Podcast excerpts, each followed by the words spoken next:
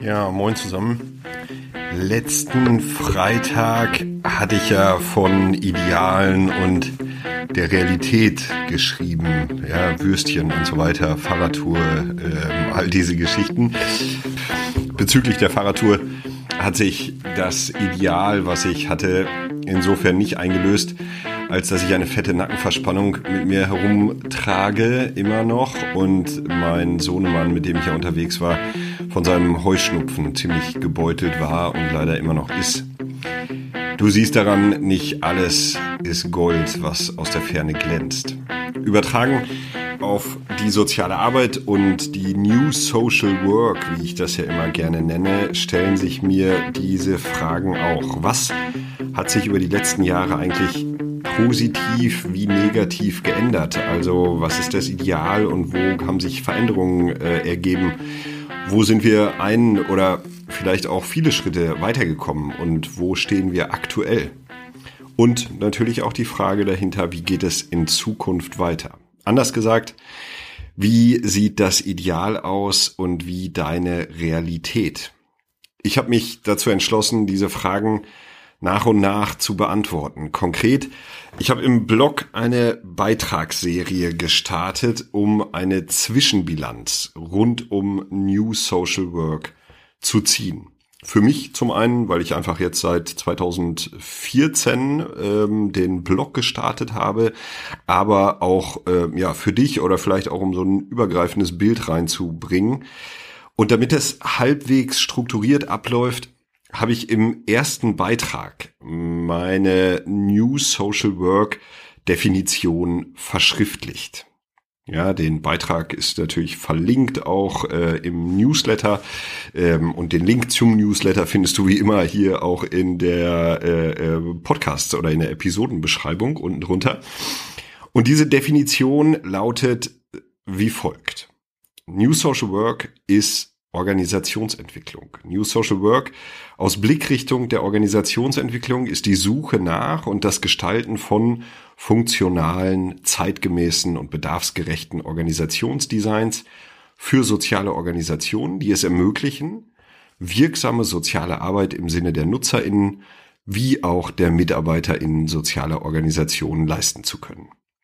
Und damit wortwörtlich soziale Arbeit. New Social Work ist gleichzeitig Arbeit an der Gesellschaft. New Social Work nimmt damit gesellschaftliche Entwicklungen in den Blick. Sie ist politisch, wie soziale Arbeit schon immer politisch war, und sie ist zukunftsorientiert, denn New Social Work nimmt gesellschaftliche Megatrends, die gesellschaftlichen Veränderungen in den Blick, von der digitalen Transformation über die Individualisierung, dem demografischen Wandel bis hin zu Fragen der ökologischen Nachhaltigkeit und vieles mehr. Im Blog habe ich dann noch vier Ebenen beschrieben, die ich jetzt hier im Podcast auch noch vorstellen will. Die finden sich nicht im Newsletter, also äh, hier noch mal ein bisschen tiefer, beziehen sich eben auf den Beitrag aus dem Blog. Denn der Ebene, äh, der, der Definition liegen vier Ebenen zugrunde, die auch die folgenden Beiträge, die ich äh, verfassen will, ähm, in den Blick äh, oder wo, wo ich darauf eingehen will, um eine angemessene Betrachtungstiefe zu ermöglichen und auch eine gewisse Struktur hinten dran zu legen, damit man überhaupt sozusagen etwas organisiert damit vorgehen kann. Die erste Ebene ist das Individuum. Der Real New Work im Sinne von Friedhof Bergmann, ja, also könnt ihr auch mal äh, da schauen, was eigentlich Bergmann sagt. Dieser Real New Work ging es über die Abschaffung, äh, über die Schaffung, nicht Abschaffung, sondern über die Schaffung einer Alternative zum klassisch kapitalistischen Lohnarbeitssystem ging es darum, Menschen zu befähigen, das zu finden, was sie wirklich, wirklich tun wollen. Und darüber rückt natürlich automatisch der Mensch als Individuum in den Mittelpunkt. Es geht um die Vorstellungen, die wir in unserer Gesellschaft vom Wesen des Menschen haben. Es geht um unsere Menschenbilder. Nur dann, wenn die Vorstellung existiert, dass Menschen sich entwickeln, sich verändern können und wollen und damit nach Selbstbestimmung und Autonomie, nach Freiheit und Entfaltung der Persönlichkeit, nach Selbstverwirklichung und Sinn streben, machen Vorstellungen rund um New Work und die Suche nach dem, was Menschen wirklich, wirklich tun wollen, Sinn. Und nur aus dem gleichen Menschenbild heraus ist soziale Arbeit als Profession und Disziplin denkbar. Nur dann, wenn wir als Professionelle davon ausgehen, dass wir einen Beitrag zur Selbstbestimmung und Autonomie der Menschen, egal in welchem Arbeitsfeld, leisten können, macht soziale Arbeit überhaupt Sinn. Fraglich ist aber, wie es bestmöglich gelingen kann, zum einen Rahmenbedingungen in unserer Gesellschaft und unseren Organisationen zu schaffen, die dem Streben nach Selbstbestimmung und Autonomie zuträglich sind. Zum anderen ist fraglich, wie das auf die Welt bringen des in den Menschen liegenden Potenzials bestmöglich gelingen kann. Ich finde das Bild der Hebamme da immer ganz passend, also ja, auf die Welt bringen des Potenzials, die SozialarbeiterInnen als Hebammen. Und damit rückt auch unter anderem das Bildungssystem in den Fokus. Und aus einer bestimmten Blickrichtung sind auch soziale Organisationen immer Organisationen der Bildung. Das war die erste Ebene, das Individuum, die in den Blick genommen wird. Die zweite Ebene sind dann die Organisationen. Denn wie definiert, umfasst New Social Work als einen Fokusbereich die Organisationsentwicklung und damit eine Veränderung der Arbeitswelt. Denn es wird im Wesentlichen durch die Veränderung der Arbeitswelt möglich, die Gesellschaft als Ganzes zu verändern, hin zu mehr Nachhaltigkeit, Zusammenleben, Sinn, Zeit für das wirklich, wirklich Wichtige für jeden einzelnen Menschen. Das ist übrigens, wenn man die Geschichte betrachtet, schon immer so gewesen. Durch die Entwicklung der Landwirtschaft sind die Menschen sesshaft geworden, durch die Entwicklung der Webstühle und der Dampfmaschine wurde das Industriezeitalter eingeläutet und durch die Informationstechnologie bewegen wir uns immer mehr oder immer weiter in einer Wissensgesellschaft. Und all diese Veränderungen der Arbeitswelt haben zu neuen Gesellschaftssystemen geführt. Bei Wikipedia kann man nachlesen, dass wichtige historische Gesellschaftsformationen nach Marx, die klassenlose Urgesellschaft der frühen Stammesgesellschaften, die von Landwirtschaft und despotischer Herrschaft geprägte asiatische Produktionsweise, die Sklavenhaltergesellschaft der Antike, der Feudalismus des Mittelalters und die bürgerlich-kapitalistische Produktionsweise waren. Hinzu kommen dann natürlich Sozialismus und Kommunismus, deren Bezug zur Arbeitswelt als Diktatur des Proletariats auf der Hand liegt. Damit wird deutlich, die Veränderung der Organisation und damit die Veränderung der Art, wie wir arbeiten, führt zu gesellschaftlicher Veränderung. Und soziale, äh, also nicht soziale Arbeit, sondern soziale Organisationen, die, so ist ja meine Vision von Idee Quadrat als Vorreiter der gesellschaftlichen Transformation einen wirkungsvollen Beitrag für eine lebenswerte Gesellschaft nachhaltig leisten, spielen dabei eine unfassbar wichtige Rolle.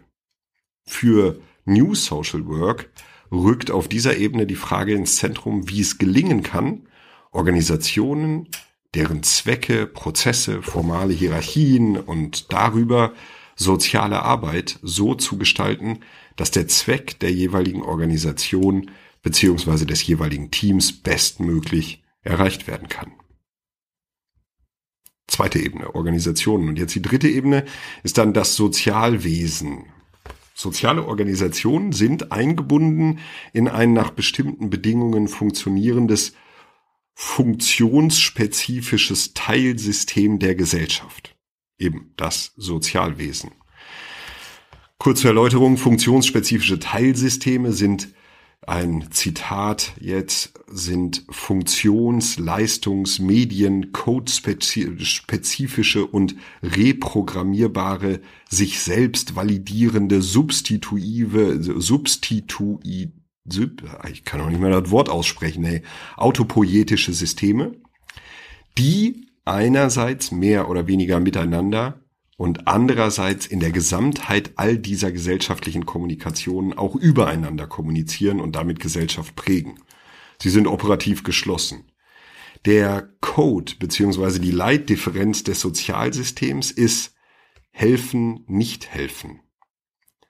Und jedes funktionsspezifische gesellschaftliche Teilsystem übernimmt für die Gesellschaft exklusiv eine bestimmte Funktion. Auch wenn fraglich ist, ob das Sozialwesen exklusiv eine bestimmte Funktion übernimmt und damit per Definition ein eigenständiges, funktionsspezifisches Teilsystem unserer Gesellschaft ist, gehe ich zur Komplexitätsreduktion einmal davon aus. Soziale Dienstleistungen als öffentliche Güter und damit eben das Sozialwesen insgesamt ist hochgradig abhängig von der geltenden Sozialpolitik. Und daraus wiederum resultieren Fragen, wie gelang, gelingt und wird es zukünftig gelingen, zum einen der Sozialpolitik sinnvolle zukunftsgerichtete Entscheidungen für die Menschen, die auf soziale Dienstleistungen angewiesen sind, zu treffen. Und wie gelang, gelingt und wird es zukünftig den Verantwortungsträgerinnen, wie beispielsweise den Wohlfahrtsverbänden gelingen, diese Entscheidungen im Sinne der Anwaltschaft für die Nutzerinnen und nicht nur zur eigenen Sicherung des Überlebens zu beeinflussen. Ja, dritte Ebene, das Sozialwesen. Und die vierte Ebene, dann äh, ja, sind wir wieder bei der Definition oben. Der Blick in die Vergangenheit bis zur Gegenwart der sozialen Arbeit zeigt Licht und Schatten. Die Entwicklung sozialer Arbeit lässt sich als wahre Erfolgsgeschichte erzählen. Hans Thiersch bezeichnet das letzte Jahrhundert gar als sozialpädagogisches Jahrhundert. Das Wachstum des Sozialwesens gemessen an Beschäftigtenzahlen oder volkswirtschaftlichem Nutzen ist beeindruckend. Gleichzeitig stellt sich natürlich die Frage, ob das quantitative Wachstum des Sozialwesens mit qualitativen Verbesserungen, mit der Steigerung der Wirksamkeit sozialer Arbeit und der Annäherung an die in der Definition sozialer Arbeit dargelegten Visionen einherging. Ohne Frage hat sich die soziale Arbeit weiterentwickelt. Und damit stellen sich auf der vierten Ebene die Fragen, ob soziale Arbeit wirklich gesellschaftliche Veränderungen, soziale Entwicklungen, den sozialen Zusammenhalt und so weiter fördert, aktuell, in der Vergangenheit und natürlich auch zukünftig. Das diese vier Ebenen, ja, die da mit reinkommen, also das Individuum, die Organisationen und das Sozialwesen sowie die Gesellschaft. Ja, etwas ausführlicher als im Newsletter. Ähm, jetzt bin ich gespannt auf deine Rückmeldungen und Ergänzungen zur Definition. Also falls du da Ideen hast dazu, wie das noch weiter ausgebaut werden kann oder verändert werden kann, dann nehme ich die natürlich immer gerne entgegen. Für die kommenden Beiträge würden mich aber noch mehr deine Ideen und Gedanken zur Vergangenheit, zum Status quo, also zur aktuellen Situation und zur Zukunft einer New Social Work interessieren. Dazu habe ich ein kleines Formular gebastelt. Den Link dazu findest du auch wieder im Newsletter, beziehungsweise dann auch hier in der Podcast-Beschreibung. Ähm, in dieses kleine Formular kannst du sehr gerne deine Ideen und Gedanken rund um deine New Social Work schreiben. Und dann, äh, wenn du Lust hast, kannst du natürlich auch diesen Link zum Formular teilen. Ich werde versuchen, die Ideen und Gedanken in den kommenden Blogbeiträgen dann entsprechend aufzugreifen, um damit nicht nur meine eigene eingeschränkte, sondern eine deutlich breitere Sicht zu integrieren. Danke an der Stelle für deine Mithilfe schon jetzt. Bevor es dann ins Wochenende geht, noch kurz die Kategorien ja, im, äh, im Newsletter. Einmal Blogbeitrag, den habe ich ja schon erwähnt, ja, also da, äh, da verweise ich nochmal auf die Definition zu New Social Work. Und dann lese ich gerade das Buch Dein Wille geschehe bei Stoff, ja, dein Wille geschehe, Führung für Unternehmer, der Weg zu Selbstbestimmung und Freiheit. Ich habe ja geschrieben, dass ich mich gerade die äh, mit der Entwicklung von ID Quadrat beschäftige. Also wo soll es hingehen und wer bin ich eigentlich? Ja, bin ich Unternehmer, Unternehmerin, bin ich äh, Selbstständiger, bin ich keine Ahnung was? Und äh, deswegen lese ich da solche lustigen Bücher. Auch wenn ich mich an den Schreibstil von diesem Buch von Stefan Merath erst gewöhnen muss, ja, es ist in Romanform geschrieben, ein fiktives Treffen eines Unternehmers mit einem Berater, ja, der dann sozusagen diese Entwicklung durchläuft, sind die Erkenntnisse aus dem Buch wirklich spannend. Auch für Führungskräfte sozialer Organisationen. Und hier, wie gesagt, meine drei bisherigen Learnings. Ich habe das Buch noch nicht ganz durch, deswegen bisherigen Learn Learnings. Erster Punkt, als Führungskraft stellt sich immer zuerst die Frage, wer willst du sein? Die Untergliederung nach Fachkraft, Managerin und Unternehmerin hilft da, finde ich, für eine erste Einordnung. Fachkraft ist die, die sozusagen fachlich inhaltlich top ist und da ähm, ja ihre Fachkrafttätigkeiten verrichtet. ManagerInnen sind die, die die Organisationen gestalten, Systeme gestalten, Prozesse gestalten und so weiter und auf die Umsetzung dieser äh, Strukturen und so weiter achten. Und die UnternehmerInnen sind die, die sozusagen das Unternehmen bauen, gestalten und voranbringen, visionär, neue Ideen und eben das Produktunternehmen in den Vordergrund stellen. Ja, eine ganz spannende Untergliederung, Fachkraft, Manager, Unternehmer. Zweites Learning, gerade wenn aktuell Agilität und Co., ja, dieses ganze Thema Selbstorganisation, New Work und so weiter überall angesagt ist, stellt sich die Frage, ob die MitarbeiterInnen aufgrund ihrer Sozialisation, ja, die kommen ja aus Schule, aus Ausbildung, Studium und so weiter und ihren bisherigen auch beruflichen Erfahrungen, ob sie überhaupt in der Lage sind, anhand von flexiblen, agilen Zielen selbst organisiert zu arbeiten oder ob es nicht an vielen Stellen erst Schritte vorab braucht, um Menschen auch dorthin zu begleiten, so arbeiten zu können. Ja, also alle wollen agiles Arbeiten, aber sind, also sind wir überhaupt schon so weit sozusagen? Und drittes Learning, Führung beginnt immer bei einem selbst. Die eigene Persönlichkeitsentwicklung ist deutlich relevanter als alle Tools und Methoden. Eigentlich logisch, aber ähm, ja, Persönlichkeitsentwicklung als wichtiger Aspekt. Und zum Abschluss Your Weekly Challenge äh, habe ich ja neu eingeführt als Kategorie und diesmal eine ziemlich kleine Challenge für die Woche lautet, setze dich doch im nächsten Regelmeeting, also in der Teamsitzung oder Vorstandssitzung oder wo auch immer sozusagen ihr äh, immer wieder regelmäßig zusammensitzt, einfach mal auf einen anderen Platz. Am besten auf den Platz deines Vorgesetzten oder deiner Vorgesetzten und beobachte dann, wie diese kleine Intervention das System in Bewegung bringt. An der Stelle herzlichen Dank fürs Zuhören. Vielleicht waren ja ein paar interessante Gedanken dabei. Ich fände es cool, wenn du da dieses Formular ähm, ja vielleicht nutzen würdest, um einfach deine Gedanken zu teilen.